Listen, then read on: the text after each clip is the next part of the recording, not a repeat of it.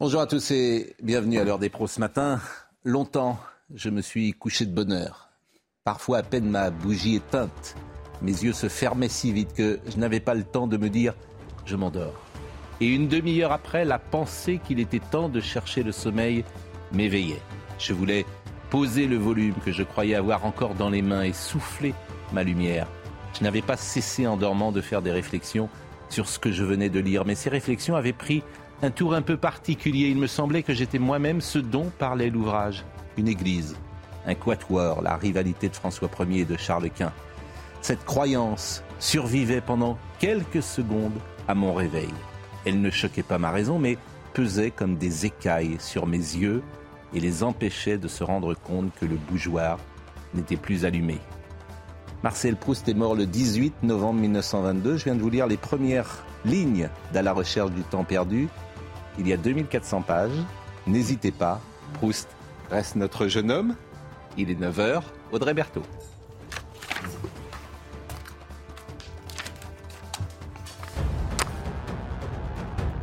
Gérald Darmanin serre la vis concernant les OQTF. Le ministre de l'Intérieur a demandé au préfet de les appliquer plus fermement, plus seulement envers les étrangers délinquants, mais aussi à l'encontre de l'ensemble des étrangers en situation irrégulière en France. Début 2023, le ministre de l'Intérieur présentera un projet de loi visant notamment à réformer les procédures d'asile. La collision à Milas, la conductrice du car scolaire, a-t-elle fauté ce jour de décembre 2017 en s'engageant sur le passage à niveau? Justice y répond aujourd'hui. Six enfants avaient perdu la vie. Le tribunal correctionnel de Marseille rendra son jugement à 14h. Et le mondial de football, aujourd'hui, les Bleus poursuivent leur préparation avec un entraînement à huis clos à 16h30, heure française. Une séance à l'abri des regards qui en dira plus sur les options prises par Didier Deschamps, mais aussi sur l'état de santé de Karim Benzema. Hier, l'attaquant qui revient de blessure s'est entraîné à part. Charlotte Dornelas, Noémie Schulz, Georges Fenech, Philippe Guibert et Gérard Leclerc. Tout le monde n'a peut-être pas lu Proust, tout le monde connaît sans doute son nom, mais tout le monde aussi connaît le questionnaire de Proust. Je vous soumettrai tout à l'heure quelques petites questions. Par exemple, quelle est votre occupation préférée, euh, Gérard Leclerc? Voyager. Ah, découvrir. Euh, à, part euh, vous-même, qui voudriez-vous être, Philippe Guibert? J'aurais aimé être Jean Moulin, mais c'est très très ah, Jean Moulin. ce, questionnaire, en tout cas, il est de 1886 et c'est vrai que c'est, on célèbre aujourd'hui le centenaire de la mort de Proust. On en parlera tout à l'heure mais de manière peut-être plus prosaïque avec Noémie Schulz. On va parler de Martine Henry. Qui est Martine Henry? C'est la mère de Jonathan Daval. Et euh, on se souvient que vous aviez suivi, bien évidemment, le procès de Jonathan euh, Daval. Euh, on rappelle sa condamnation. 25 ans de prison pour le meurtre de sa femme, Alexia Fouillot. Et sa mère a donc écrit un livre, Moi, maman de Jonathan Daval. Moi, maman de Jonathan, d'ailleurs. Et euh, sa mère euh, était à RTL, était également chez euh, Cyril Hanouna hier. Et effectivement, ça nous a surpris lorsqu'elle a parlé de son fils et comment il vit aujourd'hui et avec qui il est. Et effectivement, les noms euh, avec qui il est, euh, Guy Georges, Francis Holm, Patrice Allègre, Nordal Lelandais, peuvent étonner. Il est dans une prison. Euh, dans une centrale. Oui. C'est une prison pour les très longues peines. Il y en a six en France. Et l'une d'elles est la prison de d'Ensisheim, dans l'est de la France. Et c'est une prison qui accueille en particulier les auteurs de crimes de sang et de crimes sexuels. Euh, il y a euh, un peu moins de 200 euh, détenus dans cette prison. Et donc, effectivement, il y a quelques-uns des, des hommes condamnés pour des, enfin, des, les, crimes en série. Vous avez évoqué ces noms-là. Et Michel Fourniret aussi, il a été incarcéré pendant des années. Alors, écoutons ce premier passage de la mère de Jonathan Deval. Je ne suis pas inquiète du tout parce qu'il s'entend très bien avec, avec Guy Georges. Oui, ça, ça, ça m'a. Je m'attendais pas à ça. Vous voyez, comme quoi que ils ont fait des choses très horribles, hein, Guy Georges. Et Total, non, il c'est quelqu'un. Il vient nous dire bonjour. Il est très, il est très gentil, très poli. Bon, il a sûrement changé en prison, mm. comme parce qu'ils changent tous. Hein, là-bas, ils redeviennent calmes. Je sais pas. Non, je ne suis pas inquiète du tout. Qu'on ne sait pas, Noémie, c'est comment ça se passe. C'est-à-dire que ces gens se croisent dans la journée, déjeunent ensemble, travaillent ensemble. Comment ça se passe, dans la vie dans une centrale? C'est très différent euh, de la vie dans une, euh, dans une maison d'arrêt. On parle souvent de surpopulation euh, carcérale. Ça n'est pas le cas dans ces, dans ces prisons pour, pour très longue peine où la plupart des détenus ont une cellule individuelle, ils ont des activités, ils peuvent travailler, ils peuvent suivre des cours et ils ont des temps d'activité en commun. Encore une fois, ce sont des gens qui savent qu'ils sont là pour 20, 25, 30 ans, voire plus quand ils ont été condamnés à la, prison à, perpétuité. Et donc, effectivement, ils sont amenés euh, les uns les autres à, se croiser. La journaliste Patricia Touranchot avait fait un, reportage euh, à Intisheim il, il, y a quelques années où elle racontait euh, cela, cette concentration effectivement de, tueurs en série. C'est une prison où, paradoxalement, il se passe assez peu de choses. C'est assez, il y a beaucoup moins de violence que dans des maisons d'arrêt où il y a beaucoup de monde, des gens plus jeunes, condamnés pour des, pour des faits, je ne sais pas, en lien avec la drogue ou la délinquance du quotidien. Alors, deuxième passage, puisqu'il était hier, je vous l'ai dit euh, dans l'émission, elle était hier euh, la mère de Jonathan Daval dans l'émission de Cyril Hanouna, euh, lorsqu'elle a compris que son fils était coupable. Est-ce que vous sentez à un moment que ça, ça, ça tourne et que on sent que Jonathan a quelque chose à voir avec cette disparition non, je m'en suis pas aperçue, mais Jonathan me disait souvent, tu sais, maman, c'est toujours le mari le, meurtrier, et ils vont, un jour, ils vont venir me chercher. Puis moi, je lui disais, non, c'est pas possible, c'est pas toi. Et là, ben, il coupait net parce que je voulais pas admettre qu'il pouvait être dedans. En, vous disant ça, peut-être qu'il a essayé de vous. Oui, il a essayé de me dire quelque chose et j'ai pas voulu le comprendre. Enfin, je l'ai pas compris du tout. Vous refusiez d'y croire absolument, donc tout de suite vous, euh, vous éludiez la, question. Hein. C'est ça. Ouais, c'est à ce moment-là, il vous le dit plusieurs fois, vous dites euh, quand, quand on, on sent que c'est Jonathan qui est interpellé, vous dites qu'il y a forcément une erreur ou là vous commencez à y croire? Non.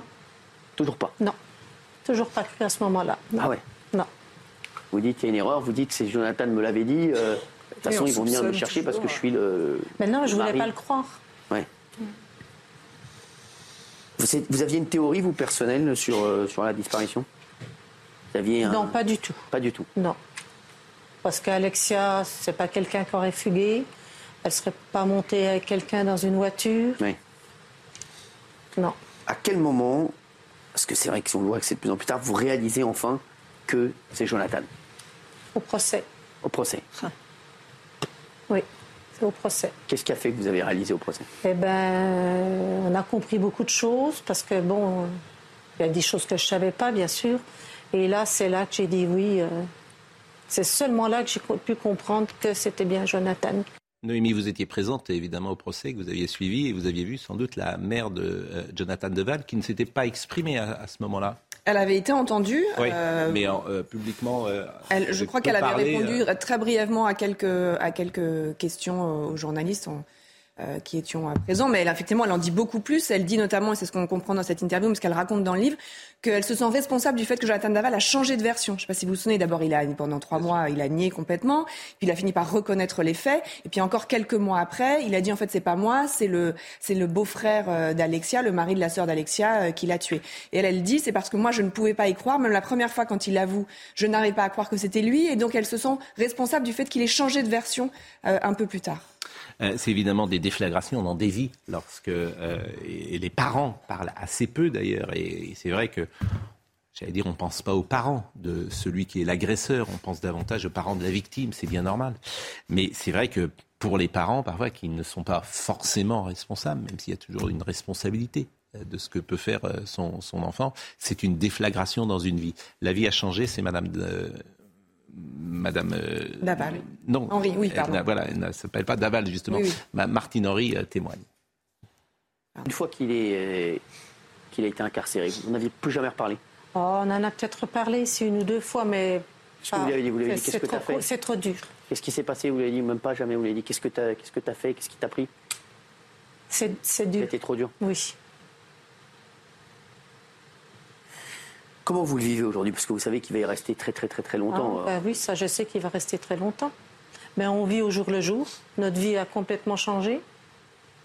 Puis euh, ben, on vit au jour le jour. On ne se lance plus dans des projets. Euh, euh, on ne fait plus rien. Jonathan Daval appelait la mère d'Alexia maman, me semble-t-il. Hein. Oui, c'est ce qui était apparu au procès, c'est qu'en fait, euh, Jonathan Daval semblait en rupture totale avec sa famille à lui. Donc son père est mort quand il avait une douzaine d'années, mais donc avec sa, mère et, ses frères et sœurs, était très très proche de sa belle famille. Euh, il appelait, il, en était arrivé à appeler sa belle-mère euh, maman. Mais ce qu'on avait appris au procès, c'est qu'en fait, Jonathan Daval, il allait rendre visite presque tous les jours à sa mère. C'est ce qu'elle raconte aussi dans le livre.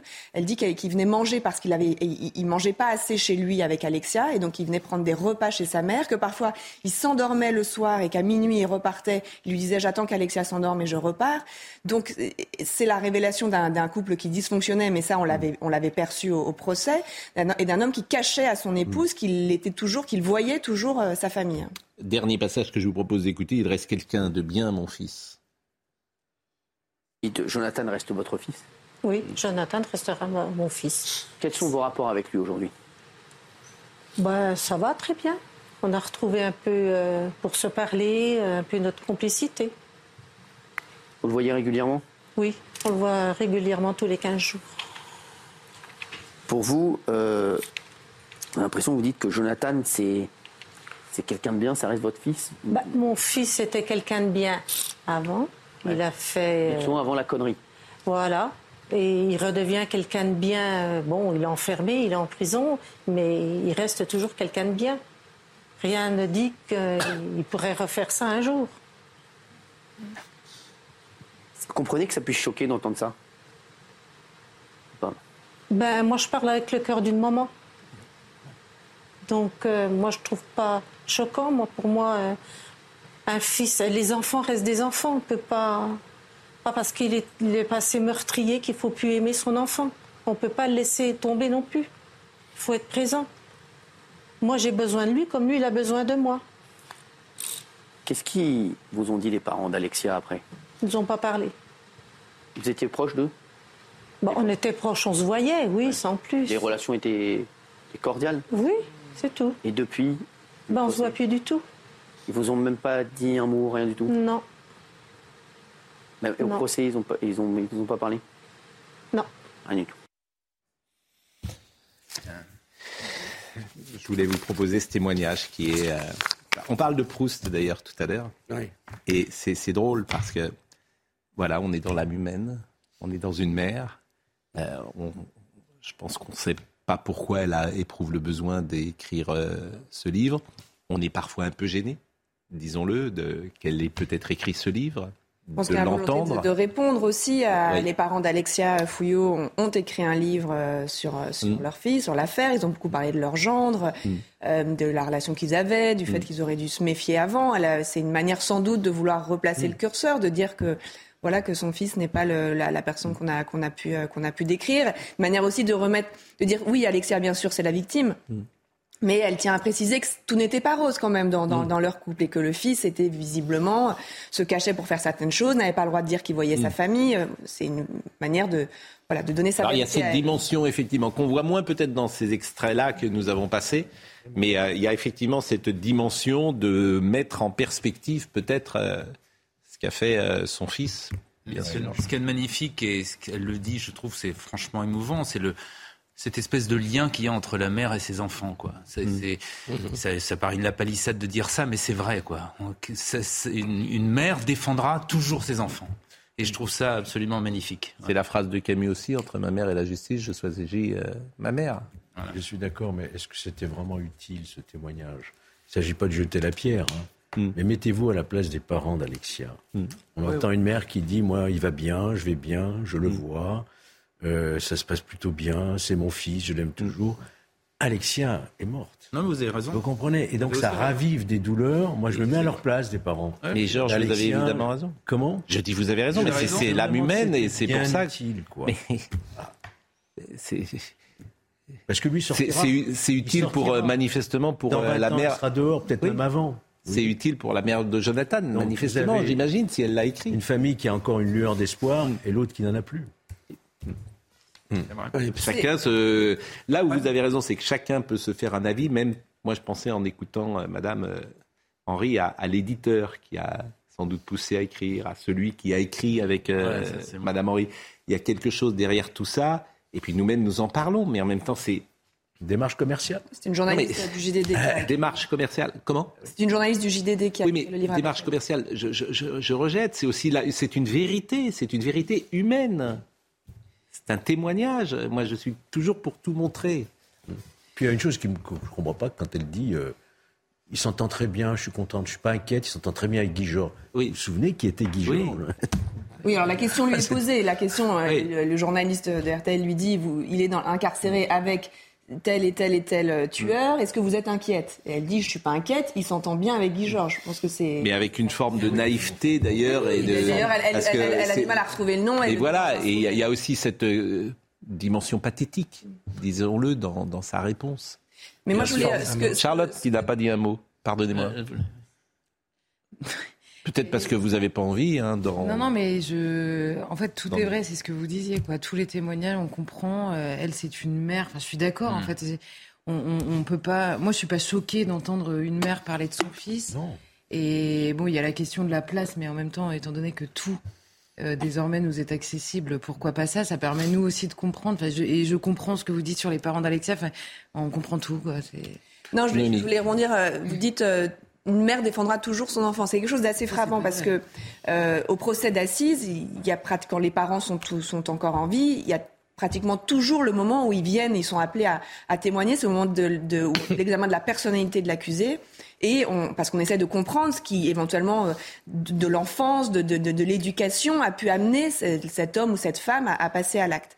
Et effectivement, on a souvent des, des parents qui viennent dire leur désarroi, leur amour. On a la mère de Nordal Lelandais, par exemple a été très présente euh, au procès. C'était intéressant d'ailleurs de voir que elle s'est rapprochée des parents d'Arthur Noyer, qu'il y a quelque chose de l'ordre du dialogue qui a pu se nouer. Ça a été impossible avec les parents de Maëlys. On a senti vraiment une, un fossé absolument infranchissable.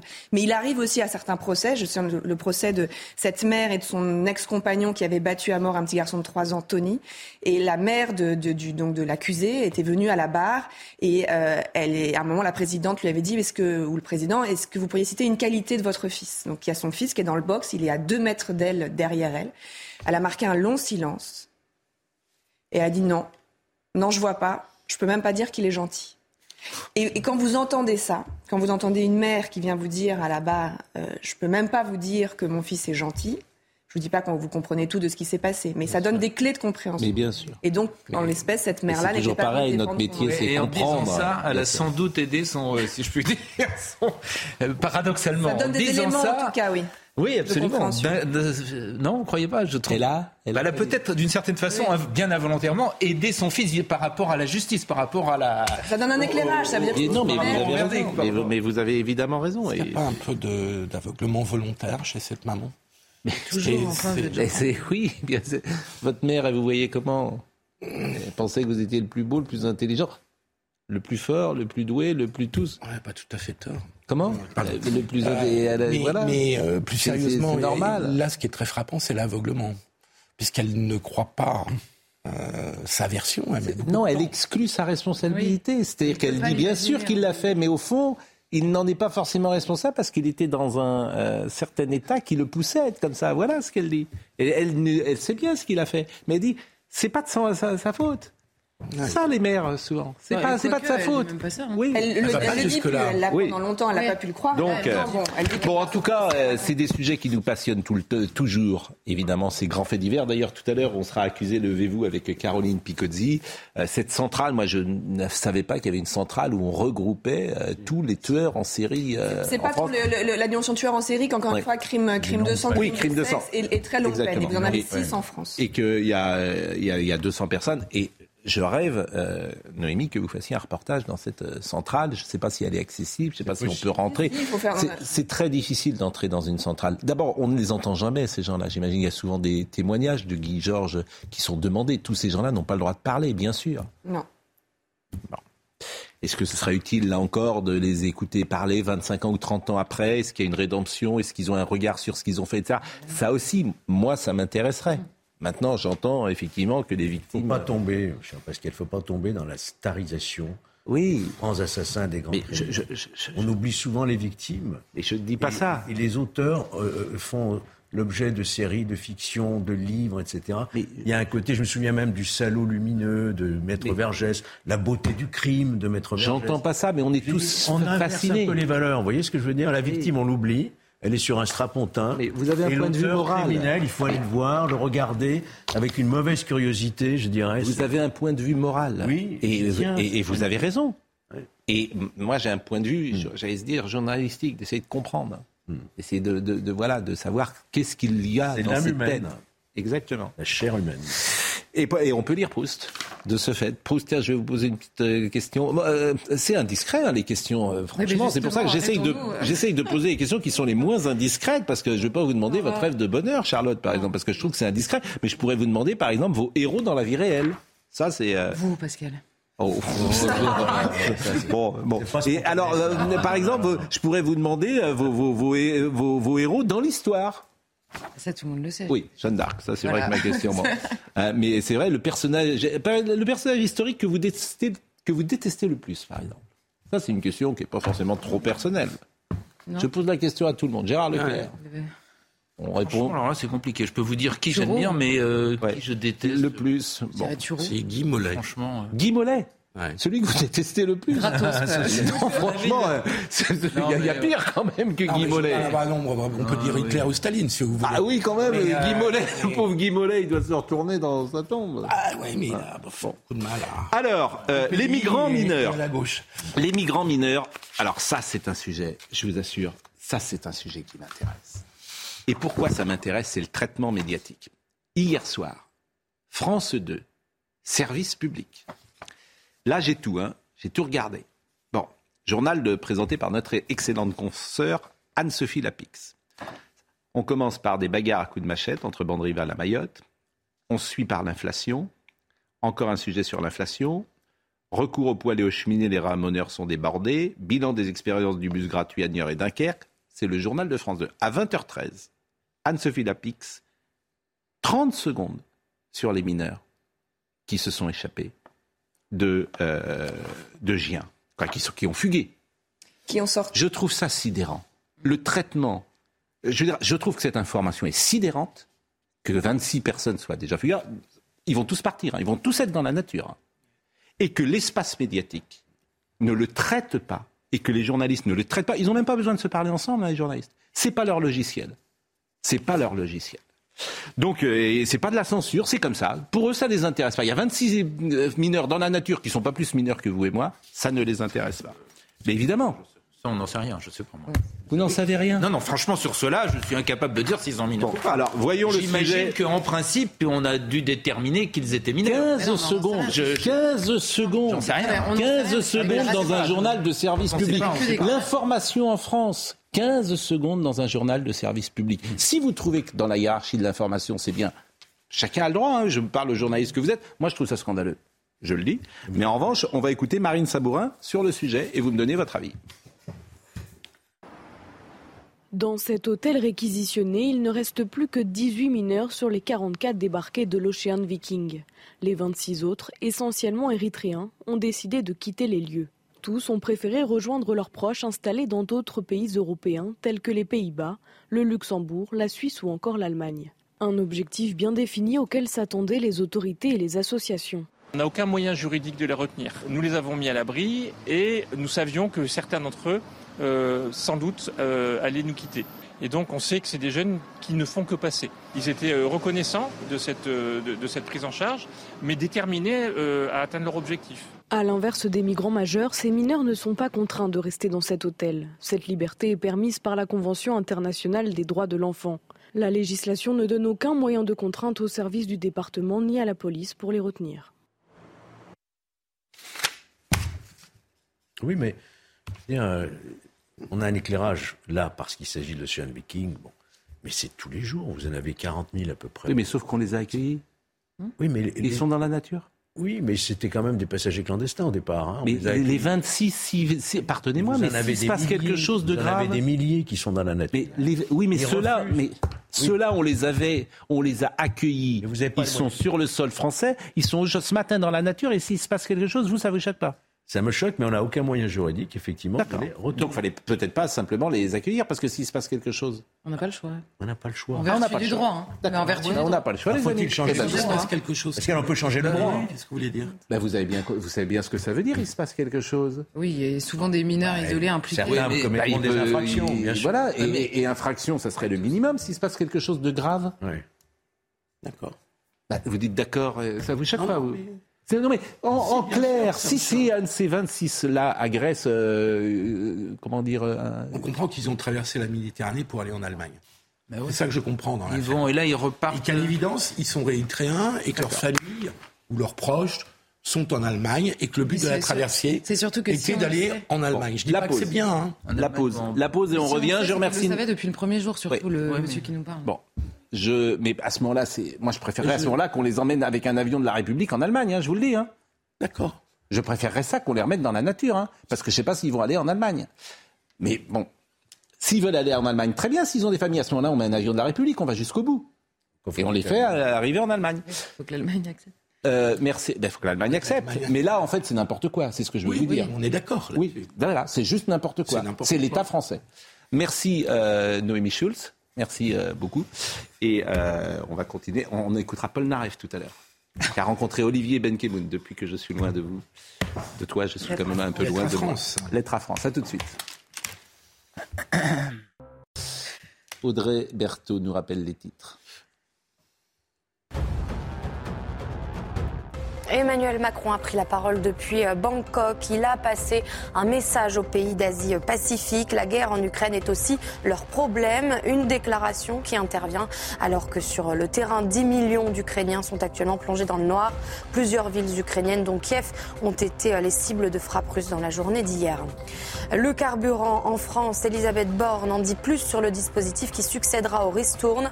La Première ministre a évoqué l'indemnité carburant travailleur qui viendra en aide la moitié des ménages français. Elle débutera le 1er janvier. La ristourne de 10 centimes à la pompe va en effet euh, disparaître le 31 décembre. Et dans le Pas-de-Calais, un détenu de la prison de Longness a agressé hier des militaires. Il s'est emparé de l'arme de service de l'un d'eux, l'a blessé par balle au genou. Le détenu a ensuite été euh, maîtrisé. Le parquet a ouvert une enquête pour violence avec arme sur personne dépositaire de l'autorité publique. On parlera d'Emmanuel Macron tout à l'heure. Il a dit qu'il ne faut pas politiser le sport. C'est pour ça que les tennisman russes ont été euh, exclus de Roland Garros. Mais alors personne, tout le monde s'en fiche, manifestement. Et puis c'est pour ça que quand il est avec McFly et Carlito, il appelle euh, Kylian Mbappé, euh, le président Macron. Mais il ne faut pas politiser non plus euh, le sport. Et puis il a quand même remis la Légion d'honneur euh, aux footballeurs qui ont eu... euh, qui ont eu la Coupe du Monde en 2018. Voilà. Mais il ne faut pas politiser le sport toujours. Bien sûr. tennisman russe, c'était particulièrement stupide hein, et honteux Oui. de les exclure. Oui. Bon, euh, mais on en parlera tout à l'heure. SOS Méditerranée, ça m'intéresse parce que vous le savez, le Conseil de Paris, alors ça a été voté dans la nuit de mercredi, c'est pour ça qu'on aurait pu en parler hier matin déjà, mais ça a été voté, euh, c'est une aide de 100 000 euros à destination de l'ONG SOS Méditerranée qui affrète le bateau de Sean Viking. On en a parlé hier soir avec Gérard. Bien sûr, on va écouter Yann Brossa qui est un, élu euh, communiste de la municipalité de Paris. Moi, ça me choque. C'est de l'argent public qui est donné à une association qui, a priori, n'a pas de lien direct avec la ville de Paris, me semble-t-il. Ah bah si, c'est c'est les portes de la chapelle, il y a un lien assez direct. Donc, euh, c'est de l'argent. Euh, Je trouve que souvent, je dis dans cette émission qu'il faudra euh, un jour changer la loi parce qu'il faut contrôler en fait nos élus puisqu'ils font n'importe quoi. Donc, que l'argent public finance une association qui a rien à voir avec la ville de Paris, que je sache. Rien à voir. Il y a de la coopération, c'est inscrit dans la loi qu'il y a de la coopération décentralisée. C'est ça, c'est la formule du Euh, Conseil d'État. euh, et donc voilà, alors je ne sais pas si c'est ça votre- rentre dedans. Alors, moi, je vais vous poser une question. C'est les vous jumelages, êtes, par exemple. Vous êtes parisien. oui, Bon, c'est votre argent. En partie. Est-ce oui, que, vous trouvez, vôtre est-ce que aussi. vous trouvez bien que votre argent aille à SOS Méditerranée? Je vous pose tout simplement cette question comme ça. Non, Oui en l'occurrence, non. Voilà, bah Non, merci. en. Gérard, vous qui êtes parisien tant- aussi, est-ce que vous trouvez bien que votre argent aille à SOS Méditerranée? C'est simple comme réponse, oui ou non? Moi, ça me choque pas. euh, D'accord. C'est aux électeurs Ouais, parisiens de, de trancher, Pascal. Mais ils le savent même pas. Mais oui. Et, Ah, maintenant, je veux ils le dire, savent. ils le savent pas, bien évidemment. Mais écoutons Yann Brossa, euh, Yann Brossa qui en plus explique que si nous n'avions pas euh, secouru ces jeunes gens, ils seraient morts. On en est là. Donc c'est le chantage à la mort. Évidemment qu'il y avait d'autres moyens de secourir ces jeunes gens que peut-être de les accueillir sur notre Et par ailleurs, français. est-ce qu'il est possible de décupler le secours du débarquement en France, en fait? Hmm. ils, ils ont- ils sont incapables de, de décupler ces, Exactement. ces questions-là. Alors écoutez Personne Monsieur Yann Brossa, qui est élu euh, de la mairie de Paris. Nous sommes fiers de subventionner SOS Méditerranée. Nous sommes fiers d'être la première collectivité de France à avoir subventionné cette association, ne vous en déplaise. Et nous sommes fiers d'avoir augmenté notre subvention à SOS Méditerranée depuis le début de cette mandature. Parce que sinon quoi? Sinon, on laisse ces personnes mourir en mer. C'est ça, en réalité, le point d'aboutissement de ce que vous proposez. C'est de laisser ces hommes, ces femmes, ces mômes mourir en mer. Eh bien, je vous le dis, je vous le dis, ça n'est pas notre projet. Dire que Mais c'est pas vrai, ce qu'il dit n'est pas vrai. On ne fait, laisse pas mourir ces jeunes sur mais le brise de cet homme, quelle est, quelle est sa mission en France ça. ça, n'est pas celle-là. Ça n'est pas de sauver des gens en Méditerranée. Premièrement, ça n'est pas sa mission. Deuxièmement, il est en train euh, de- d'exposer sa vertu avec un argent qu'il n'a pas. Je, je précise que non seulement c'est notre argent, mais en plus c'est notre argent qu'il n'y a plus dans les caisses. Donc c'est de l'argent qu'il n'a pas. Troisièmement, dans ce pays-là, si vraiment il veut venir en aide à des gens dont il a premièrement la charge, il y a deux déclarations ces derniers jours qui apparemment n'ont pas retenu l'attention de ces personnes-là. La première, celle du Secours catholique, qui dit c'est l'horreur. C'est l'horreur. Nous avons la moitié, j'ai noté, hein, euh, la moitié des ménages qui ont sollicité l'aide du Secours catholique l'année dernière n'ont pas de quoi se nourrir quotidiennement en France. Or, le Secours catholique précise que la moitié de leurs bénéficiaires en France sont étrangers déjà. Donc si vraiment il a la passion de l'étranger, qui commence par ceux qui sont là, par voir quelle est la réalité des étrangers qui sont ici. La deuxième déclaration, Ce serait bien d'ailleurs de savoir s'il y a une subvention votée à la mairie de Paris pour Oh, le secours sûrement, catholique. hein, Ça, je me mets à l'aise, sûrement. La deuxième, non, mais la deuxième déclaration, puisque euh, la question des mineurs dont on parlait tout à l'heure, c'est celle du défenseur des enfants en France qui alerte sur la situation, je le cite, très inquiétante de l'aide sociale à l'enfance, qui prend en charge des enfants qui sont battus, qui sont retirés, retirés de leur famille parce qu'ils sont en danger direct de mort. Et là, Monsieur Yann Brossa, homme politique français, a peut-être premièrement la charge des enfants français avant d'aller sauver des enfants qui viennent de l'autre bout du monde. Je suis Ouais. désolée, il y a une question de, de- d'ordre, de responsabilité qui est évidente. Quelque chose. Autant parce que cette subvention, c'est pas la première année qu'elle est votée. hein. Elle est votée, je crois, depuis 2016, me semble-t-il. Autant en 2016, s'agissant de sauvetage, etc. Je vois, bon, c'était peut-être pas critiquable à ce point, mais autant maintenant nous savons que ce sont des opérations qui sont bien organisées en amont, c'est-à-dire pour organiser une immigration clandestine. Et donc, c'est quelque chose de Non, délictuel. Ça n'a justement pas été Si, a établi. Ah bah, il y a eu, il y a eu plusieurs enquêtes, vrai. Gérard. Il y a eu Ah bah plusieurs oui, enquêtes. justement, récemment, la question a été posée, toute récemment, je ne sais plus à quel niveau, mais ce n'est pas vrai. Il n'y a pas eu d'enquête prouvant qu'il y ait un Sur quelque- SOS Méditerranée. oui, sur SOS Méditerranée, Il y a qu'il y a un lien entre SOS Méditerranée et les passeurs. Il y Ce eu n'est pas vrai. plusieurs reportages. Non, non, non, ça a été posé tout récemment.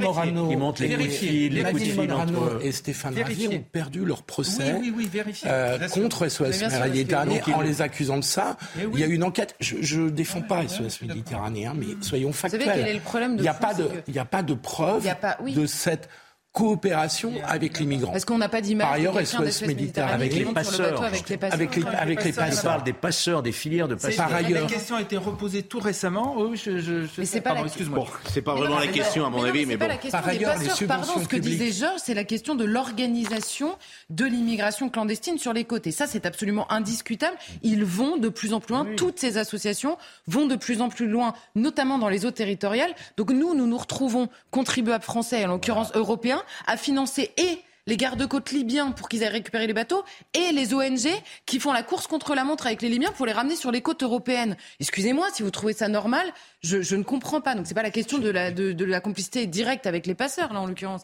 C'est là, il y a une organisation de l'immigration clandestine qui est indiscutable. Les subventions ne représentent publiques de- de- de- de- des collectivités comme Paris ne représentent que 10%. Ah bah Mais c'est est, pas le problème. Mais c'est pas le problème, enfin. C'est incroyable. C'est pas le problème. C'est pas le problème. Pascal, j'ai dit tout à l'heure que j'étais contre cette Bon, bah, subvention. c'est tout. Donc. Euh, je dis voilà. simplement que vous ne pouvez pas expliquer SOS Méditerranée en disant Non, simplement les subventions. Vous avez raison. Oui, mais qu'est-ce quel est l'élément que vous avez de Georges Soros? Quel élément de preuve Moi, je veux bien faire tous Mais les procès après. Je- encore une fois, je suis contre cette subvention par Paris. Mais quels sont les éléments factuels dont vous vous disposez. On n'en dispose pas sur leur complicité avec les passeurs, on n'en dispose absolument pas sur les financements de Georges Soros. Donc arrêtons de faire des procès d'intention. c'est complètement ouvert, Critiquer, hein. Critiquer, critiquer cette association, je veux bien. Bah oui, non, mais c'est mais ça, sur c'est des tous les bases Vous vous rendez compte quand même que SOS Méditerranée, la Loire-Atlantique, le département a donné 200 000 euros.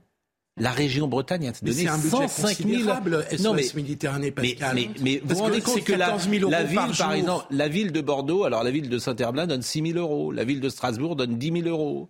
Mais euh, je vous répète, le Donc c'est département, 10% de leur budget. le département de la Haute-Garonne donne 100 000 euros, la ville de Paris 100 000 euros. Il y a toutes les subventions reçues, je les euh, sous les yeux. Mais Français enfin, je, mais mais c'est incroyable. Je redis, Pascal, toutes les, toutes les municipalités, y compris les plus petites, comme ça, ont toute petite part du budget, parce que c'est quand même des toutes petites parts du budget, vers les, les budget œuvres, de- vers les associations Mais c'est humanitaires. votre Mais il y a des ça ne argent, choque pas. Bah bon oui, sang de bois. Il y a des Français qui Mais c'est votre argent. bah il faut, bien que ces, associations. Mais il y a des gens C'est en France qui n'ont même pas d'argent et vous le donnez à des gens qui sont des étrangers. Ça ne vous choque pas. Toutes ces municipalités Mais il y a zéro argent pour ceux qui ne sont pas en France. Mais ne dites pas ça. c'est Toutes ces, municipalités donnent aussi aux associations dont vous parlez, au Secours catholique, au Secours populaire, etc. Elles donnent et... et Au et- secours catholique, mais enfin, Mais au nom J'imagine, j'en sais quoi rien, je, je, je nom dis, je dis aux quoi associations humanitaires, je Au n'ai pas nom le de détail. des- quoi Au nom de quoi Enfin, question de bon sens. Au nom de quoi le, Au nom de ce que vous le département, le département de la Loire-Atlantique de donne 200 Eh 000 ben, euros au à nom- des étrangers. Au nom de, au nom de quand il y a l'an dernier bah, euh, 3200 personnes, notamment des femmes et des enfants qui meurent noyés dans la Méditerranée, ça doit vous interpeller. Non, si ça attendez, vous interpelle non. pas, là, tant mieux pour vous. Non. Non, C'est- mais c'est- non, franchement, c'est- c'est je pas suis bien. Gérard. Mais si, c'est pas Je- bien. Non, je, je retire Je ce que c'est provocateur. C'est pas bien Oui, non, non, je retire, je retire. C'est- c'est pas C'est de la provocation. Je c'est la- C'est de la si c'est la provocation. Mais je, vous comprenez bien, vous comprenez Non. bien qu'effectivement, il y a un vrai sujet et que, il f- hélas, hélas, Oui, les associations qui sauvent des gens sont des associations utiles. on change de Je sujet. réponds simplement que Je retire bien évidemment ce que j'ai dit. Non mais vous retirez l'accusation directe et c'est gentil. Non, c'est pas une accusation, c'était une provocation. Très bien, sauf que il est vrai que ces gens meurent en Méditerranée et il est vrai que ça pose une question qui doit tous nous concerner. Je suis d'accord avec Eh ben vous. voilà. Simplement, est-ce qu'il est possible de répondre différemment que par l'accueil de potentiellement demain 52% des jeunes Africains de 18 à 24 ans souhaitent émigrer? Expliquez-moi à partir de quand on dit stop. Expliquez-moi. Mais- Puisque 232 Non, mais c'est ça, rien. c'est un Mais autre 232 sujet, plus. effectivement, Non, dire. non. C'est un autre que les sujet. gens se noient en Mais si on- Méditerranée. c'est un autre sujet, mais vous savez Non, très bien que c'est non, la, la- la- c'est la réponse est beaucoup même. plus Avançons, compliquée. avançons. Et alors, ils vont pas tous arriver par bateau. Pour éviter que les gens se noient, avançons. que les bateaux cessent de partir, c'est tout. Oui, Et mais donc, votre dans ce cas-là, il faut peut-être intervenir au niveau des côtes libyennes. Entre parenthèses, d'ailleurs, on a créé, vous avez vu ce qu'est devenu la Libye, mais d'où ça vient, la, la Avançons. situation de la Libyenne, c'est un autre sujet. Avançons, je voudrais vous faire écouter. Bah oui, bah oui, disons. Bah, L'intervention de 2011. Bah, Je voudrais bah vous oui. faire. Bah, J'étais pas bien pour. hein, euh. Je voudrais vous faire écouter Gabriel Attal sur euh, Anne Hidalgo. Ça, c'est un, alors ça, c'est une son que j'ai découvert par hasard et autre chose comme ça. Vous ne l'entendrez nulle part. Gabriel Attal a été remarquable, comme souvent il est euh, dans la dialectique, sur Anne Hidalgo et il lui a répondu fortement sur les finances publiques, puisque Mme Hidalgo disait qu'en gros, c'était de la faute du gouvernement si on augmentait la taxe de 50%. Écoutez Gabriel Attal, c'est un peu long, ça dure euh, 2 minutes 15, mais c'est assez remarquable. Quand je suis arrivé au ministère du Budget il y a quelques mois, j'ai découvert que la ville de Paris bénéficiait d'un arrangement avec la comptabilité publique, négocié à l'époque avec euh, François Hollande, appelé système des loyers capitalisés. Qu'est-ce que ça veut dire? Ça veut dire que la ville de Paris avait obtenu en 2015 le droit d'endetter la ville en achetant des logements, en les confiant à des bailleurs sociaux pour qu'ils les transforment et qu'ils les entretiennent en logements sociaux, et en demandant aux bailleurs de lui verser plusieurs décennies de loyers à venir en une fois pour équilibrer son budget de fonctionnement. Je vous raconte ça pourquoi, Madame la sénatrice? D'abord parce que j'ai décidé de mettre fin à ce système qui était une véritable bombe à retardement pour les Parisiennes et pour les Parisiens. Ensuite, parce que cela dit tout de la gestion budgétaire de la ville de Paris par Madame Hidalgo et par son équipe.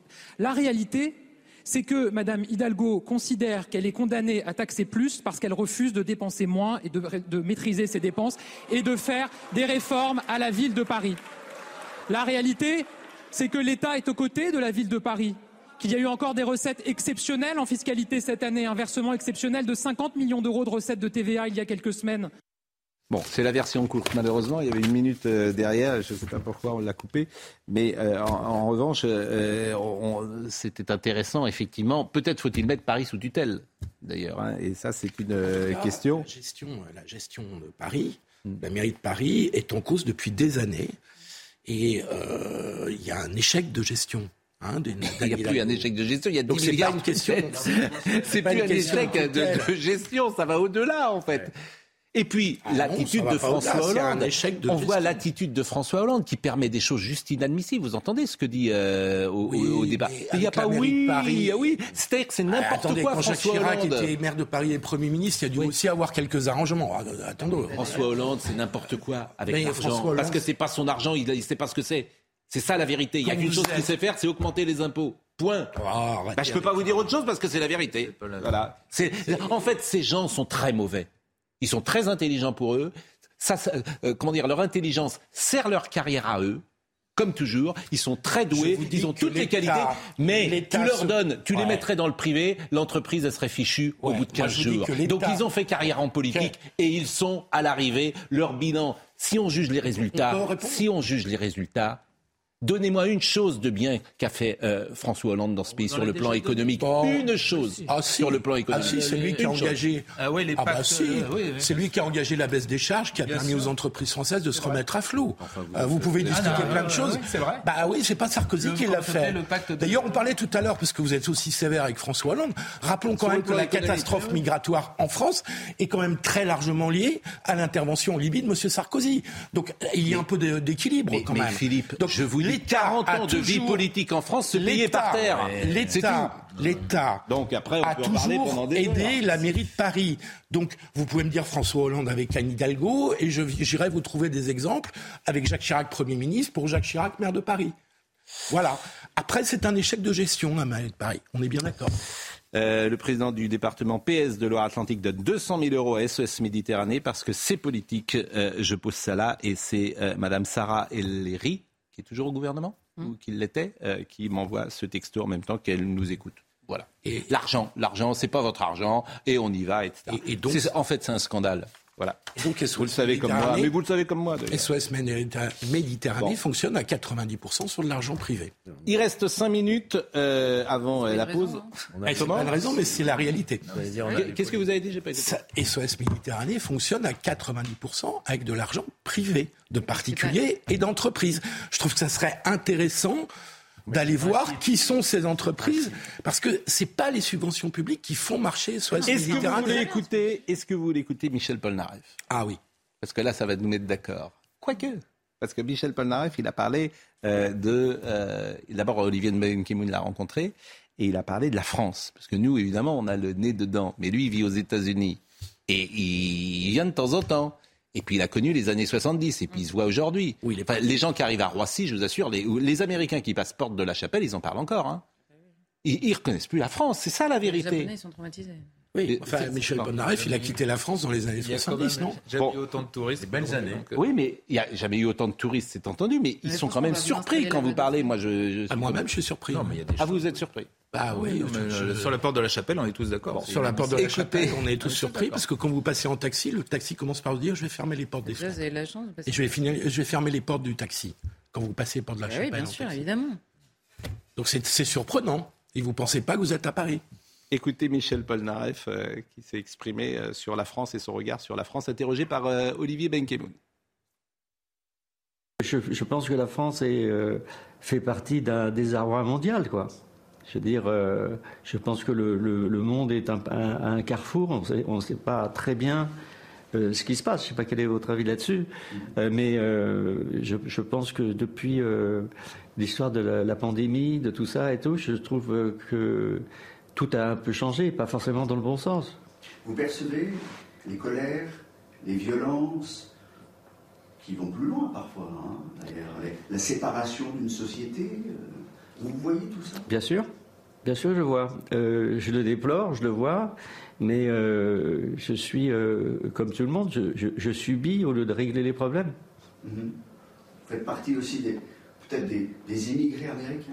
Maintenant. Et il y a aussi des débats sur l'immigration, encore ce week-end, sans, sans arrêt. Ça, Mhm. ça vous touche, ça vous choque, ça, ça vous, ça vous attriste? Euh, Quel est votre sentiment? Ça, m'interpelle euh, dé- définitivement. Euh, Vous savez, c'est- assez amusant parce que euh, je ne sais, pas, je sais pas comment ça se passe pour les gens qui habitent en France. Est-ce qu'ils se rendent compte de ce qui se passe en France ou bien est-ce qu'ils sont, disons, quelque, quelque part, moi de, de- de mon désert, peut-être que je vois plus ce qui se passe que des gens qui y sont. J'ai l'impression d'être un peu sur un, comme un le gardien du phare. Suspension. Oui, Alors, quel- du quel- phare, comme, euh, un amiral.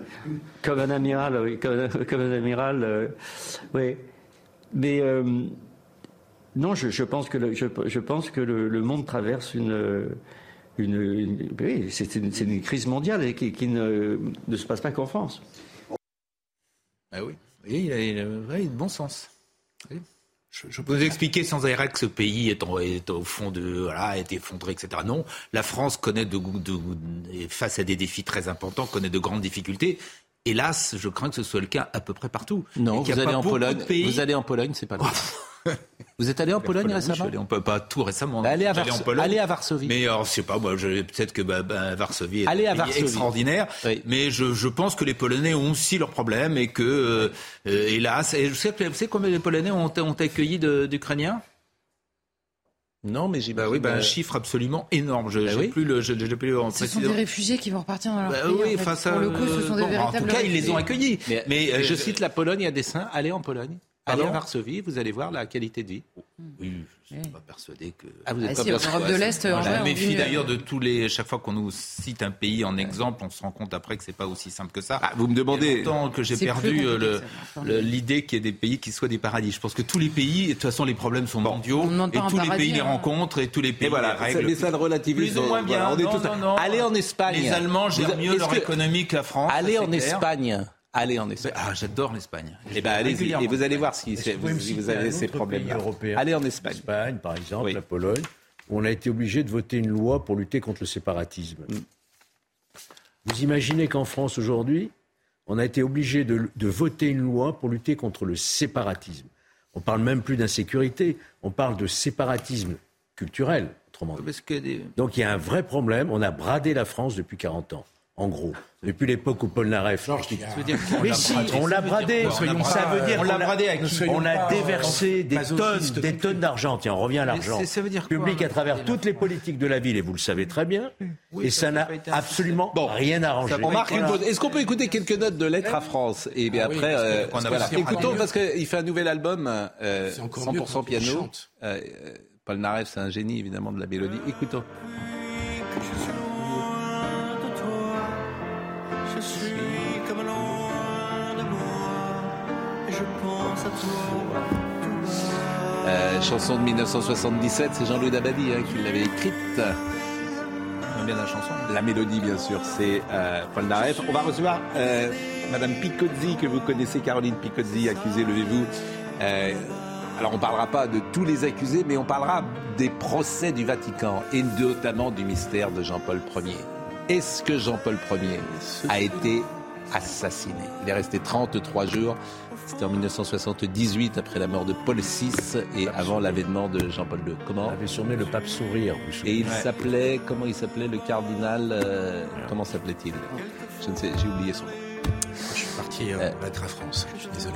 Oui. C'était le dernier pape italien d'ailleurs, hein, je pense. hein, euh, Oui, après, il y a eu Paul- euh, il n'y a plus de pape italien. Euh, Caroline Pigozzi va nous dire son nom, le cardinal. Mais, euh, À tout de suite. C'est une ville minable. Il est 10 heures. On est à l'antenne. Euh, euh, Philippe Guibert est en train de me dire que Nantes était une ville minable en 85 quand on a quitté Nantes. Mais comment vous pouvez dire ça? Chut Je vous interdis de critiquer Nantes avant 85. C'est une ville formidable. le magnifique. Non mais franchement, vous Il y a- avez il pas honte de dire dire, des choses.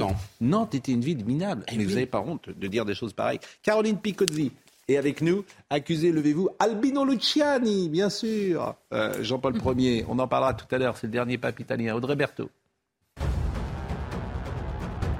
26 mineurs de l'Ocean Viking ont quitté leur établissement, euh, leur structure euh, d'accueil. Ils étaient logés dans un établissement à Toulon, euh, dans le Var. Ils ne sont plus que 18. Contrairement aux adultes, les mineurs isolés sont libres de leur mouvement. La cote de popularité d'Emmanuel Macron remonte selon un sondage BVA pour RTL et Orange. Elle gagne 4 points au mois de novembre avec 40% d'opinion favorable, tandis que celle de la première ministre Elisabeth Borne gagne 1 point. Emmanuel Macron qui regagne notamment des points chez les jeunes et les plus âgés. La Corée du Nord a lancé un missile balistique intercontinental qui est tombé au large du Japon alors que se tient actuellement le sommet de l'APEC, le sommet économique Asie-Pacifique. Tokyo a précisé que le missile avait parcouru environ 1000 km et que les forces japonaises n'avaient pas tenté de le détruire en vol. C'est Noël et ça- l'époque des beaux cadeaux qui arrivent et vous connaissez sans doute cette collection euh, chez Grunt et Plon, c'est Caroline Picozzi qui régulièrement euh, publie euh, dans cette collection. Il y avait les photos secrètes du Vatican, il y avait les photos insolites des présidents de la République, il y avait les photos insolites de Charles de Gaulle. C'est vrai que c'est un joli cadeau. Euh, bonjour Caroline Picozzi. Bonjour. Maintenant, c'est ma collection, alors j'en suis très fière. et permettez-moi de dire que vous- votre veste est absolument formidable. C'est une veste pour des C'est jeux. pour me fondre dans le décor. Voilà, c'est une veste de journaliste pour le, pour le coup avec The Wall Street, le Figaro, etc. Je ne sais pas où vous avez trouvé cette veste, mais elle est, elle est formidable. Trouvé le tissu, je l'ai fait faire, mais il n'y a pas match, malheureusement. Ah, c'est vous qui l'avez fait faire? Oui. Ah, ah bah écoutez, ça c'est bon, ça c'est formidable. Bon, alors effectivement, le principe, euh, c'est euh, les grands procès, les grands euh, criminels, euh, Grégory, bien sûr, Michel Fourniret, bien évidemment. Les empoisonneuses aussi. Les empoisonneuses. C'est généralement des femmes. Oui. Ah bon? Vous vous dites ça Je préfère que ce soit vous qui le disiez parce que je bon bon. Mais en revanche, euh, on sait le lien tout particulier que vous avez avec euh, le Vatican et vous avez sans doute vous êtes la journaliste de France la plus informée sur ce qui se passe au Je sais pas, Vatican. mais je suis sur le terrain parce que ce que Hmm. j'ai compris, peut-être, c'est que les gens du Vatican ne parlent jamais au téléphone. Donc, je suis tout le temps là-bas. Là, j'étais avec le pape au Bahreïn la semaine dernière. Oui, comment il va? Ben, il va pas si mal parce qu'en réalité, ses jambes vont mal, mais sa tête va très bien. Hmm. Il a un caractère de fer et il ne démissionnera pas, il ne renoncera pas. Moi, j'y crois pas du tout à toutes ces histoires. Ça, c'est des théories de jus de crâne de Et, on a beaucoup parlé de euh, son intervention sur les migrants et sur la politique, euh, sur euh, l'injonction qu'il a faite au, au gouvernement européen d'accueillir les migrants, disons-le. Vous savez, quand il parle des migrants, euh, il a les larmes aux yeux. C'est insupportable pour lui ce sujet de se dire que la Méditerranée est un cimetière marin. Et donc, est-ce qu'il est objectif, est-ce qu'il est subjectif? En tout cas, il est l'ambassadeur des, des faibles et des fragiles. Et donc, pour lui, les migrants, il faut les accueillir. Et en fait, s'il critique le moins possible le gouvernement italien, même quand il n'est pas d'accord, c'est parce que les migrants, ils arrivent généralement d'abord en Italie.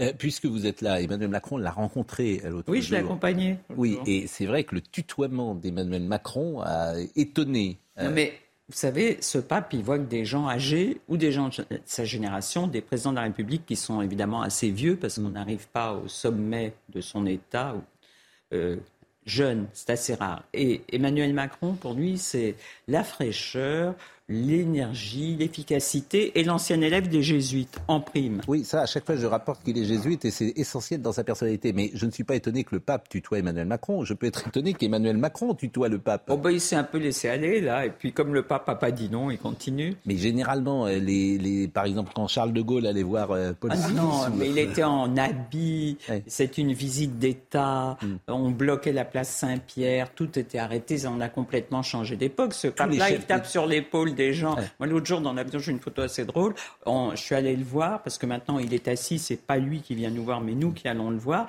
Il a eu peur que je lui que je tombe dessus parce qu'il y avait un, tout à coup l'avion a un peu bougé. Il m'a dit prends ma main, prends ma main. Et donc j'ai pris sa main comme ça, mais je venais de lui donner une- un tableau de Sainte Thérèse de Lisieux parce qu'il aime beaucoup Thérésite.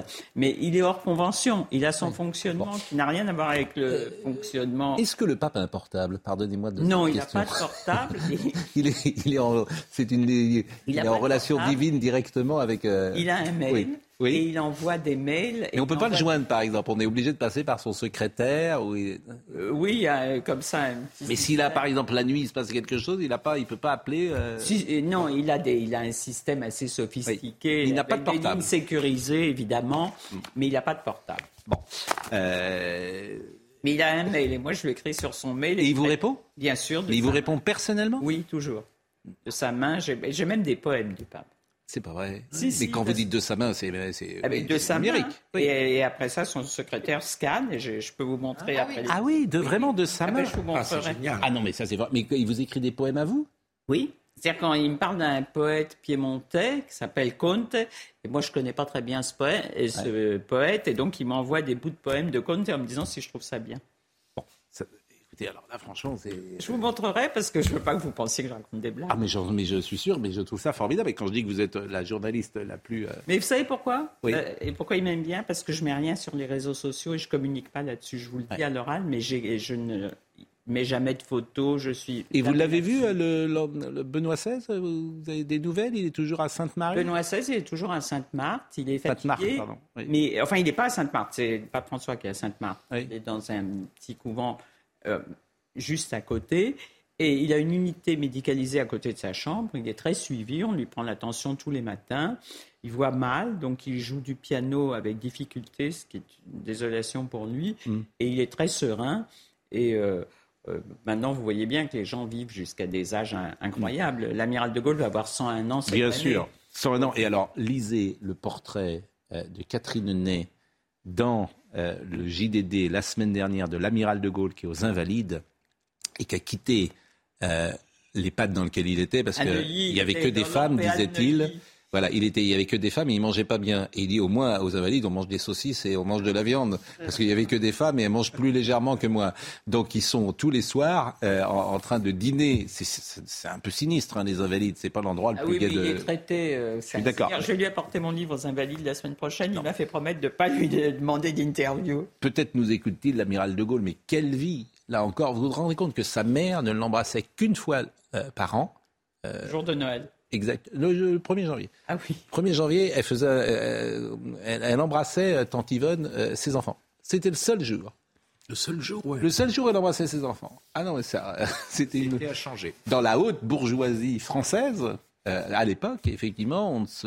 n'a jamais les étreintes étaient Ne légères. jamais montrer ses sentiments. Bien sûr, bien sûr. Bon, euh, euh, donc vous êtes venu quand même pour parler accusé, levez-vous, et on va parler effectivement, il y a deux ou trois affaires fortes du euh, Vatican. Quand il y a, par exemple, Ali Aksa qui avait euh, attenté à la euh, vie de Jean-Paul II, il est toujours vivant, Ali Oui, Aksa. Ali Aksa, évidemment, le pape a toujours pensé que c'était une affaire très politique avec les Russes. Il l'a d'ailleurs dit à des journalistes à la fin de sa vie. Euh, il a pensé que, évidemment. C'est le KGB. Oui, il a toujours pensé ça. Oui. C'est avéré euh, Enfin, en tout cas, on n'a pas pu prouver le contraire. C'était le moment où, le- où Jean-Paul II aidait beaucoup Solidarność. Oui, bien Voilà, sûr. c'est ça. Bah, c'est- euh, je me souviens, parce qu'on était euh, étudiants, c'est quasiment au même moment que l'attentat de Reagan. Donc Oui, je pense que c'est 81, c'est au printemps 81. 13 mai 81. Voilà, c'est Le ça. jour d'anniversaire de Bernadette Chirac. Oui, alors je ne sais pas s'il y a un rapport de. Non, non, il y en a aucun, mais- non, non, mais en tout cherchons-le. cas, C'était effectivement. bon. Et il y a une photo dans le livre où on voit euh, le pape était allé voir Ali Aksa dans sa prison. Ah oui, mais ça, c'est un truc absolument incroyable quand on a vu ce film de la télévision italienne. Hmm. Et le pape, vous savez, ça, c'est des vieux réflexes des gens des pays de l'Est. Il a fait très attention d'être de dos de façon à ce qu'on ne puisse pas interpréter ses paroles sur sa bouche. Les journalistes sont dit qu'il filmait parce qu'il y avait Rai Uno qui le filmait. Ils se sont dit formidable, c'est pour nous du caviar. On va pouvoir, avec un pape de l'Est, on ne fait pas ces choses-là. Donc il était tourné, on ne pouvait pas, absolument pas voir son regard et, euh, lire sur ses lèvres. Vous savez ce qu'ils se sont dit tous les deux à ce jour-là? Et il paraît que, enfin, le pape a dit après ça qu'il le pardonnait. C'est Hmm. ce qu'il a dit. Et ben oui, mais quand on est pape, on est obligé de pardonner. Oui, c'est un peu. C'est un peu le métier des papes après. Oui. tout. Bon, ben, c'est la charité de nous, par exemple, nous passons notre temps à pardonner ici, euh, Charlotte et moi, à vous qui êtes des impies, évidemment. Et souvent, euh, le soir, on se dit, on se dit, le pardon moins Bien facile sûr, entre très souvent, je me dis, moi, pardonnez-leur, euh, Seigneur, ils ne savent Ils pas ce qu'ils sont. Très souvent, en pensant à vous, que on vous êtes des, mémoire. des, des, des impies. Pascal. Vous êtes des sans-dieux, comme on disait jadis. Vous êtes des sans-dieux. Voilà, vous croyez en... Que- Oui, bon, pareil. on ne sait même pas ce que vous êtes vraiment. Mais en revanche, ce qui m'intéresse... Par contre, on sait. vous, êtes, vous avez de la chance. Bon, euh, donc, euh, bon, c'est- voilà ce qu'ils se sont dit. Et puis alors, il y a effectivement euh, ce, ce truc de fou d'imaginer qu'on ait pu euh, euh, assassiner Jean-Paul Ier parce qu'il n'était pas à niveau. C'est ce qui se dit moi, parfois. Et Vous savez, quand c'est le Vatican, c'est incroyable. Il faut, il faut toujours un- créer un polar, autrement c'est pas drôle. Mais moi j'avais un ami qui s'appelle Bruno Bartolone, qui est le correspondant de l'AFP, sans doute un des meilleurs vaticanistes qu'il y ait eu, fils de vaticaniste lui-même, et il allait souvent à Venise voir le patriarche de Venise parce que euh, il était aussi le correspondant du Gazzettino di Venezia. Et il était allé le voir, donc Albino Luciani, quelques semaines avant euh, la mort du pape Paul VI, et il lui avait, il avait soulevé son pantalon, il lui avait dit, voyez, j'ai des jambes, j'ai une très mauvaise circulation, il avait un peu les jambes violettes, il dit, est-ce que vous connaissez, je vais à Rome bientôt, est-ce que vous connaissez un, très bon phlébologue? Et Bruno Bartolone, dit écoutez, euh, je vais m'enseigner, mais en tout cas, dans les hôpitaux du Vatican, il y en a sûrement. Et il avait été très impressionné par ses jambes. Et en fait, ce que moi, j'ai avec quelques confrères, on a essayé de reconstituer ça auprès de gens sérieux. En fait, quand la charge lui est tombée sur les bras, tout à coup, de- d'être à la tête de l'Église catholique, ça lui a semblé une chose. il- Donc vous ne croyez pas à la thèse de non, l'assassinat je crois il y pas a à la thèse de l'assassinat, mais je crois à une histoire, c'est que ce qui s'est passé, ça on l'a reconstitué, le matin, c'est la bonne sœur qui a frappé, qui a frappé à sa porte pour euh, lui apporter le petit déjeuner. Elle venait toujours à deux, parce qu'une religieuse n'est jamais seule, et il répondait pas. Et donc au bout d'un certain temps, la bonne sœur est entrée, et elle a vu le pape mort. Et il y a eu une dépêche de l'agence italienne de l'ANSA disant Sœur Marie, je ne sais pas comment elle s'appelait, elle s'appelait pas Sœur Marie des petits pieds de Jésus, évidemment, mais je ne sais plus comment elle s'appelait. Et donc ils ont tout de suite refait une dépêche derrière parce que c'est pas convenable qu'une femme entre dans la chambre du pape, même une religieuse. Et de là a commencé toute une histoire qu'il avait été assassiné et tout ça. Mais moi, je fais partie des gens qui ont fait cette enquête sérieusement. J'y crois pas du tout, sauf qu'on peut pas dire qu'un pape est mort de sa belle mort Il n'y a pas eu 33 d'autopsie. jours après avoir été Il n'y a pas eu d'autopsie. Comment? Il n'y a pas eu d'autopsie. En tout, je sais pas s'il y en a eu, en tout cas, elle est restée secrète. Je crois qu'il y a sans doute eu une autopsie qui est jamais sortie, mais Et moi, je me méfie avec vous parce que, évidemment, vous portez la parole du Vatican. Ça vous arrangerait Non, non, pas s'il avait été pas, assassiné, euh, ce Jean-Paul Ier. Non, mais ce qui est vrai, ce qu'on oublie, c'est que c'est un univers où les gens parlent pas, et c'est le dernier univers où il faut vraiment faire du journalisme de terrain, parce que les tweets, les machins, ça ne sert à rien. Hmm. Ce sont des silences. Gérard. Il y avait une théorie qui avait circulé à l'époque, je me je me souviens, j'étais jeune journaliste, on disait que certes il n'avait pas été assassiné, mais que quelque part il déplaisait au, au Vatican et que donc ils lui ont mis une pression d'enfer et que c'est c'est- c'est qui aurait indirectement provoqué, si je puis dire, moi je crois qu'il y a une pression quand vous devenez pape. En plus, il n'était pas ambitieux, il était patriarche de Venise, il était content à Venise, et vous passez de Venise à l'église. euh, Il avait été candidat. Comment Mais on n'est pas, mais on n'est pas candidat, on est. Oh, pardon, je suis désolé d'être. Non, Et non, pas- pas- il quand est- je dis que vous êtes impie, mais on n'est pas candidat. Non, il était à la pas- papauté, il enfin. était- Son parti Il social. n'était pas, il pas du comme au tout candidat. Quitte le Ah sang de cet homme Mais pas du tout. Franchement, je vais faire venir un Et exorcisme. donc la pression elle, elle est normale, quand je Oui. c'est sur tous les. Mais il c'est pas- extrêmement stressant. euh, on voit. D'ailleurs, ce qui est amusant quand on voyage avec le pape François, qui lui n'est pas du tout stressé parce qu'il a vécu dans un milieu politique en Argentine et tout, il y a un moment qu'il supporte mal, et ça, c'est quand il y a des 21 coups de canon. Tout à coup, ça lui rappelle qu'il est aussi chef d'État. Oui. Et son visage s'assombrit, il a l'air de très mauvaise humeur, ça dure pendant les 21 coups de canon, et puis après ça, Après, il devient le chef Bon, En tout cas, votre bouquin. Caroline Picozzi, Jean-Yves Le évidemment, vous aurez reconnu Lan, c'est Landru. Oui. Hein, c'est Landru, euh, qui euh, avait une maison à Gambais, comme Didier Barbelivien d'ailleurs. A- Bien, n'a pas de cuisine. C'est. Je le salue Didier, parce qu'à chaque fois qu'il va à Gambais, vous savez qu'il euh, il prenait... euh, C'est où Gambais bah, Gambais, c'est à 60 km de Paris. Et, euh, C'est là où on a tourné La vie de château, vous savez. Voilà. Et, c'est très pratique d'y aller d'ailleurs à, à Gambais. Et, et effectivement, euh, Landru lui prenait toujours un billet aller-retour pour lui et un billet aller euh, pour Deux la allers- personne avec qui, voilà, deux allers-retours. Euh, bon, je, je souris, mais ce n'est pas, ce n'est pas très, très drôle. C'est pas très Non, charitable. bien évidemment, oui, c'est pas très charitable. Bon, euh, pour Noël, c'est un bouquin euh, formidable. Euh, on va appeler Jacques Vendroux dans quelques minutes parce que Jacques Vendroux, euh, vendredi dit tout, euh, Vendroux dit tout. Voilà, on va appeler ça Vendrou, Vendrou dit tout. Vendrou dit tout, ça va être notre jingle pendant toute la Coupe du Monde. Vendrou dit tout. Euh, je ne sais pas s'il est déjà là, mais je voudrais qu'on écoute Emmanuel Macron qui a dit qu'il ne faut pas politiser le sport. Et Emmanuel Macron, alors, il est jésuite. C'est terrible. Élève des jésuites, à les Providence, à Amiens. à chaque fois j'insiste là-dessus, c'est terrible les jésuites. Ah ben, vous savez, c'est Moins limpide. C'est- vous savez, les- c'est moins comme le persil dans la salade. C'est-à-dire Quand vous avez du persil dans la salade, vous ne pouvez pas l'enlever. Les Oui. jésuites, quand ils entrent quelque part, ils sont. Ah, c'est terrible les jésuites. Ah ouais, mais c'est incroyable ce que vous dites. Ah non, mais c'est moins persil. limpide. Comment Non, mais, Mais les jésuites, c'est terrible, tout le monde le sait. Ah non, Oui, ils mais sont- il y a au tout le long du 19e siècle, il y Non, avait du complotisme contre les jésuites Ils oui, qui tenaient le monde à... Écoutez, le général de Gaulle a été élevé chez les jésuites. Oui. Son père était professeur chez les jésuites. Emmanuel Macron a été élevé chez les jésuites. Ils ont le sens du pouvoir. Mais bien sûr. Instinctif. Et instinctif. Bon, mais tant mieux, puisqu'il est chef de l'État. Bon, en revanche, je voudrais qu'on écoute euh, ce qu'il a dit sur euh, la politique et le sport et mettre ça euh, à, à- à l'aune de la réalité. François Mitterrand aussi, non? Ah non, Frédéric- euh, au Qatar, euh, à toutes les autres puissances, de tous les sujets, en toute transparence. Et nous avons des relations à la fois franches, amicales et constructives. Et donc, euh, je pense que c'est une très mauvaise idée de politiser le sport, quelles qu'en soient les choses. Je J'en parle pour le- la Coupe du Monde là, j'en parle aussi pour les Jeux Olympiques. Je ne sais pas dans quel contexte les Jeux Olympiques que nous aurons organisés en France se, se feront sur le plan géopolitique.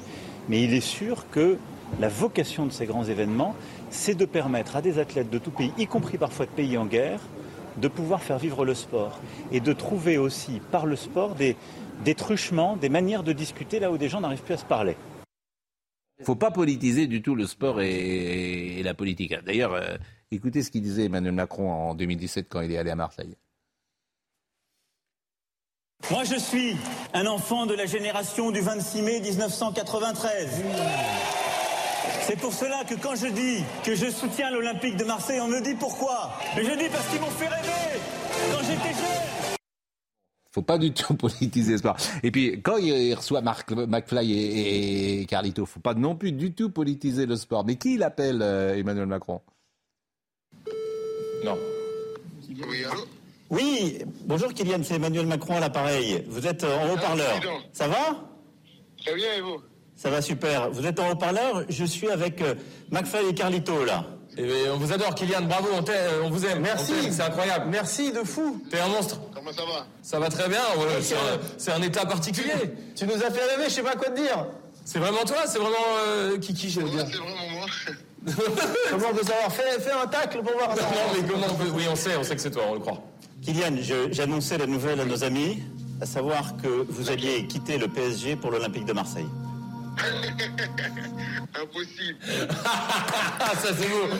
Yes Yes Franche pas, bien sûr. Il a raison, il est dans son rôle. Évidemment, il instrumentalise, comme le Black Blamber, comme recevoir les joueurs s'ils ont gagné, leur donner la Légion d'honneur. Mais évidemment qu'il y a instrumentalisation euh, du sport par euh, le- la politique. Tout le monde l'a fait. Jacques Chirac l'a fait. De Gaulle euh, Oui, mais ils étaient assez fascinés par le, par le sport à un très haut Euh, niveau là, parce que ça demande. Non, non, je ouais, mais le président de aussi. Gaulle. Oui. Il considérait que c'est un sens de l'effort extraordinaire. Oui. Il y a aussi ça. Oui, mais euh, je crois que le Tour de France s'est arrêté à Colombay. Mais en oui. général, il était dans, dans le public. Et bon, donc tout le monde l'a fait et je ne le reproche pas pour le coup à Emmanuel euh, Macron. Il est pardonné. Euh, il est- il- ah bah, euh, bon, évidemment qu'il est pardonné. Euh, Est-ce qu'on a euh, euh, vendre on n'arrive pas à la joindre Doha, malheureusement, euh, au- aujourd'hui. Alors, je voulais vous, je voulais vous faire écouter Paul Naref parce que c'est vendredi quand même, et Olivier Benkemoun l'a rencontré. Euh, euh, quelques notes de musique de Lettres à France, comme tout à l'heure, parce qu'on va écouter euh, Michel Polnareff qui parle euh, de cette chanson précisément et qui a quelques regrets peut-être de l'avoir mis, parce que quand il l'a enregistrée, il y a eu beaucoup d'émotions. Donc, je ne sais pas si on écoute d'abord la chanson ou si on écoute d'abord Paul Naref. Allez, écoutons Paul Naref d'abord et qui parle de cette chanson. J'ai peut-être un regret d'avoir mis mes regrets euh, sur le, disque. euh, parce que j'ai un petit problème émotionnel euh, en, plein milieu et j'arrive plus à chanter la, fin. Mais on a gardé le truc parce que bon, ça fait partie de la vérité de l'album. Bah, C'est-à-dire que c'est une chanson qui avait été écrite en fait. C'était euh, une fantaisie euh, littéraire et il se trouve que dans ma vie, ma vie réelle, ça s'est retrouvé vraiment.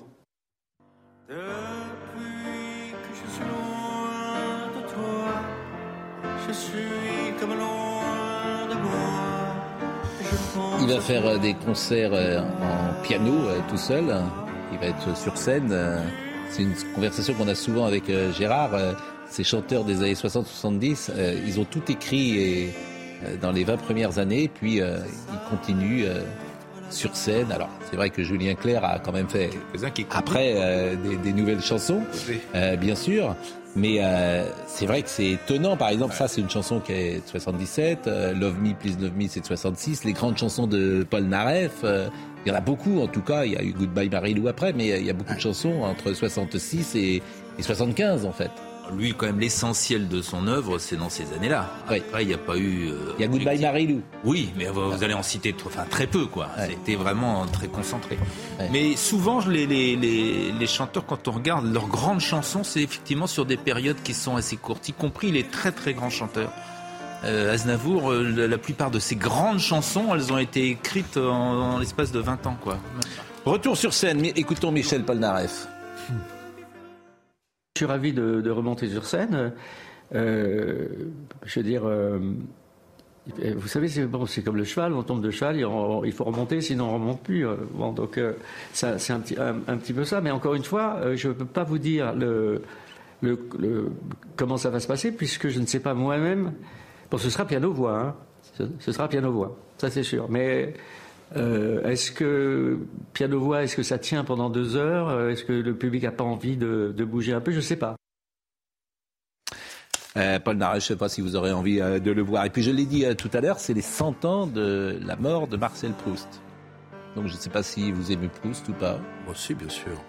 Euh, c'est pas mon auteur préféré, moi je préfère Victor Hugo, mais j'aime bien Proust quand même. Et euh, on est allé se balader dans la rue parce que tout le monde connaît le nom de Proust, sans doute. Mais est-ce que les gens le- Madeleine. Et de la Madeleine. mais est-ce que les gens aiment Madeleine, c'est au début, au tout début de son premier livre. Ouais. C'est ça que tout le monde connaît. décalé aujourd'hui. Ça semble complètement Décalé. Pourquoi? Parce que les gens sont tout à fait dans une autre histoire à l'époque des tweets et tout ça? Vous imaginez Proust C'est de la psychanalyse. des, heures, des Ben, pages, des pages à décrire des choses. Albertine on décrit en. Maintenant, on a un tweet en 30 secondes. Oui, mais c'est de la psychanalyse. C'est-à-dire qu'il prend un confetti, il le coupe en mille pour savoir, euh, pour comprendre dites, à l'humaine le sentiment. Toute la littérature est décalée. Non, mais Écoutez, euh, dans la rue, nous, sommes allés dans la rue euh, demander aux uns et aux autres ce qu'ils pensent de Proust et s'ils le connaissent. C'est un auteur français du 19e siècle, je dirais. Un écrivain À la recherche du temps perdu Marcel Proust, bah oui, c'est un écrivain. Un écrivain Qu'est-ce qu'il a écrit? Euh, À la recherche du temps perdu. Des très belles choses, euh, des, de la poésie, des beaux livres. euh, C'est ce que je vois. C'est euh, quelques personnes. euh, alors bon, je vous ai posé euh, euh, euh, votre occupation préférée, euh, parce que le questionnaire de Proust, tout le monde le connaît. J'essaye de poser des questions qui ne sont pas trop indiscrètes, Caroline. La brocante. La brocante? Oui, tous les samedis. Et d'ailleurs, ça m'a permis récemment de donner un cadeau au pape. Je cherche toujours des cadeaux pour lui. Chaque voyage, je lui fais un cadeau. J'ai lancé cette tradition Une dans l'avion. Bon. Et c'était un tableau de Sainte-Thérèse de Lisieux. Georges Fenech, votre principale qualité? Quoi? Votre principal défaut, alors, si vous préférez. Euh, C'est horrible. Bon, bah, non, mais ah oui, là, je. Oui, mon bah, principal défaut, mon principal défaut, je, je fais trop confiance. C'est vrai Oui.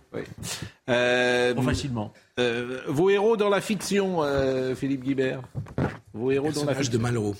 Ouais. Moi, je sais ce que, lequel je dirais. Ah, c'est Edmond Dantès. Ah oui. Ah, ah, c'est génial, Edmond Dantès. Julien Sorel. Oui. Ah oui, Julien Sorel dans, dans effectivement, Rouge et le Noir. Dans le rouge et le noir.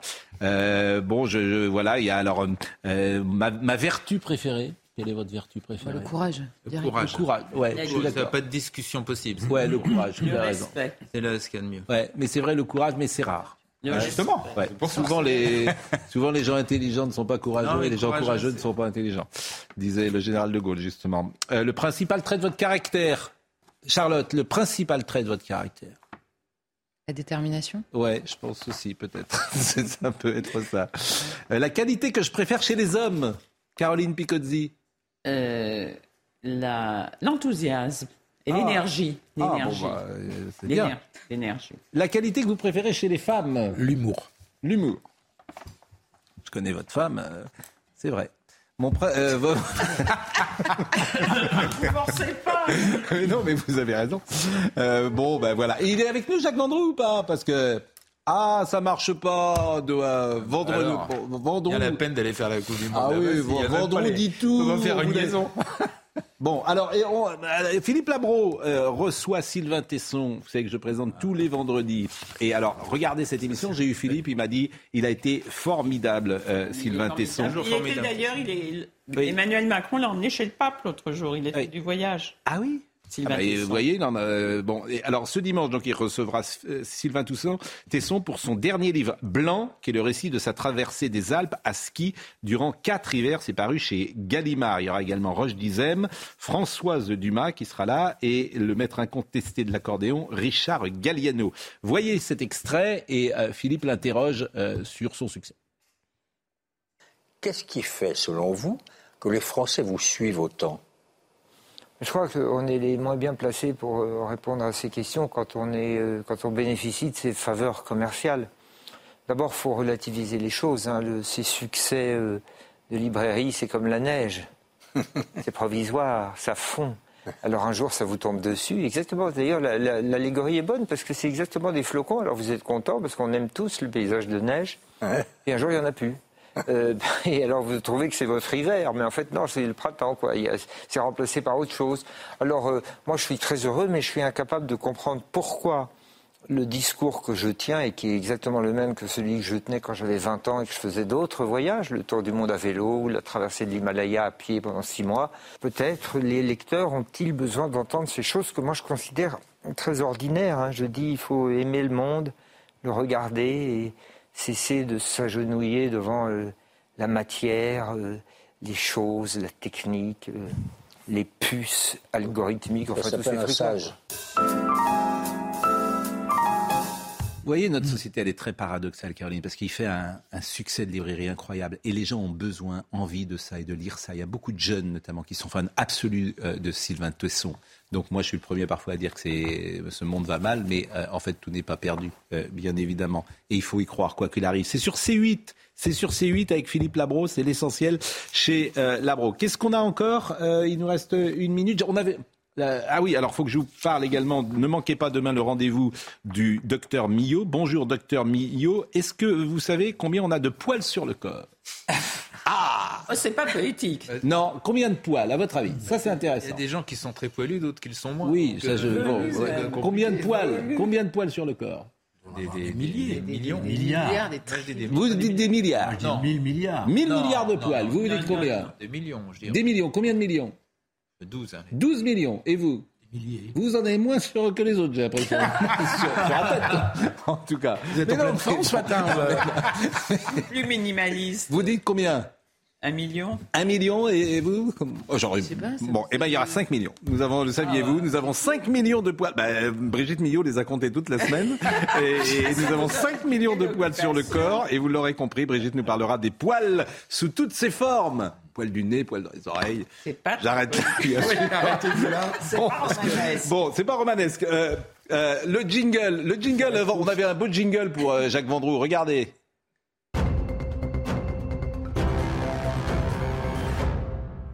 Vendroux dit tout. Il n'est pas avec nous, Jacques, malheureusement, mais je présente quand même le euh, livre de Xavier Barret, le guide de la Coupe du Monde, 20 novembre, 18 décembre.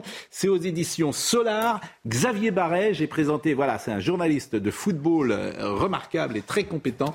Vous pouvez acheter ce guide de la Coupe du Monde et nous saluons Xavier Barret qui était venu dans une autre vie lorsque nous faisions 20 heures foot.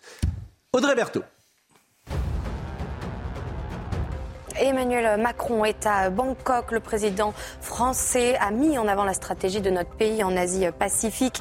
Il a appelé à la fin de la confrontation dans la région. Il a également estimé que l'Asie-Pacifique devait s'appuyer sur ses puissances régionales, y compris la France. Et puis en France, un détenu sur quatre est de nationalité étrangère. Ce sont les chiffres de l'administration pénitentiaire. Cela explique en partie la surpopulation carcérale. Sur 72 000 prisonniers dans le pays, 18 000 sont étrangers. En tête des nationalités les plus représentées en détention, on retrouve celle d'Afrique du Nord. Et puis la société d'exploitation des gazoducs Nord Stream a été autorisée à inspecter les dommages sur les gazoducs en zone danoise. La Suède confirme le sabotage. Fin septembre, quatre fuites de gaz avaient été détectées sur les gazoducs reliant la Russie et l'Allemagne.